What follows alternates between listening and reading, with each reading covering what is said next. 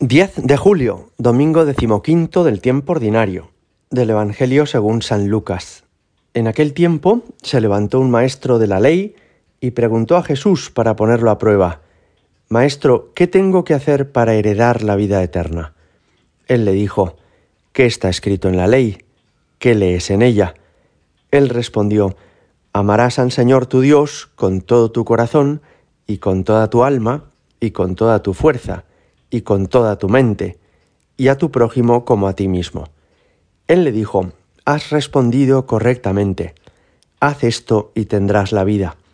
Pero el maestro de la ley, queriendo justificarse, dijo a Jesús, ¿Y quién es mi prójimo?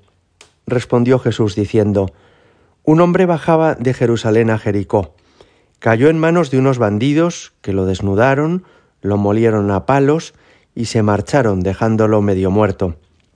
Por casualidad, un sacerdote bajaba por aquel camino y al verlo dio un rodeo y pasó de largo. Y lo mismo hizo un levita que llegó a aquel sitio. Al verlo dio un rodeo y pasó de largo.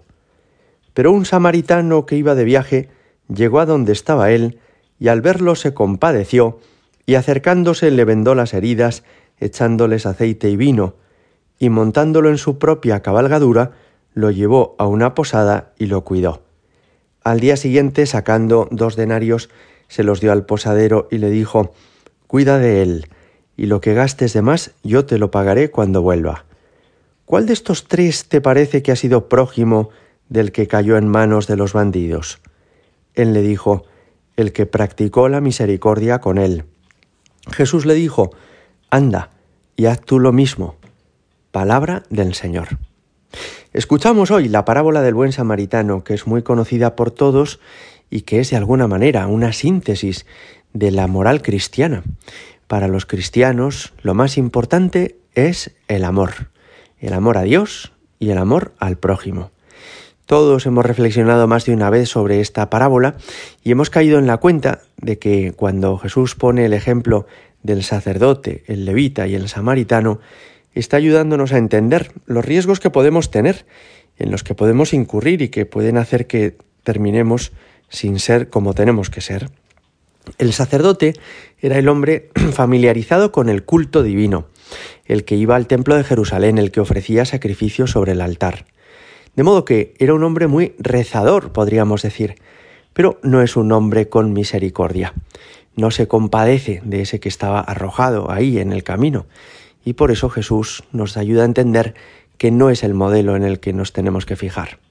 En segundo lugar, hay un levita, y el levita era un estudioso de la Sagrada Escritura del Antiguo Testamento, un hombre por consiguiente que se sabe la doctrina religiosa, un hombre que conoce bien la teoría, pero que en su vida particular da prioridad a otras cosas, a su trabajo quizá o a sus intereses, y por eso no se detiene tampoco en ayudar a este que sufre. Y por último, el samaritano. Los samaritanos eran despreciados por judíos y galileos de aquella época, y lo eran por una razón religiosa, porque entendían que no eran personas que daban el culto verdadero, sino que en el monte Garicín se habían montado su propio templo y no eran correctos, no eran ortodoxos, no tenían la misma fe exactamente igual que la de los demás. Pues bien, este samaritano, aunque tenga esa manera extraña de dirigirse a Dios, sí es propuesto como modelo por Jesucristo, porque es un hombre que no da un rodeo, porque es una persona que se compadece, que tiene compasión de ese que ha sido arrojado en el suelo. Y con todo esto Jesús nos ayuda a entender lo siguiente, y es que en la vida no basta con que seamos muy rezadores, ni tampoco con que conozcamos muy bien la doctrina cristiana y no sepamos muy bien la teoría, sino que conviene que tengamos un corazón bueno. Conviene que haya compasión en nosotros hacia los demás, como la hubo en este samaritano. Pero esta explicación quedaría un poco superficial si no fuéramos más al fondo de lo que Jesús nos quiere decir. Efectivamente, parece que Jesús no solamente está dando una lección de ética o de moral, sino que está hablándonos de algo más profundo. Así lo entendieron los escritores cristianos de los primeros siglos, que comprendieron que Jesús estaba hablándonos también de sí mismo. Efectivamente, esa persona a quien han robado y que está arrojada en el suelo es un símbolo de la humanidad. La humanidad, por el pecado, ha quedado como desprotegida y desposeída de su dignidad. El mundo está hecho polvo, podríamos decir. Hay mucha gente que está arrojada en la vida, que va sin sentido, a quien le han herido interiormente. ¿Cuántas personas conocemos que por sus propios pecados o por los pecados de otros están hechos polvo?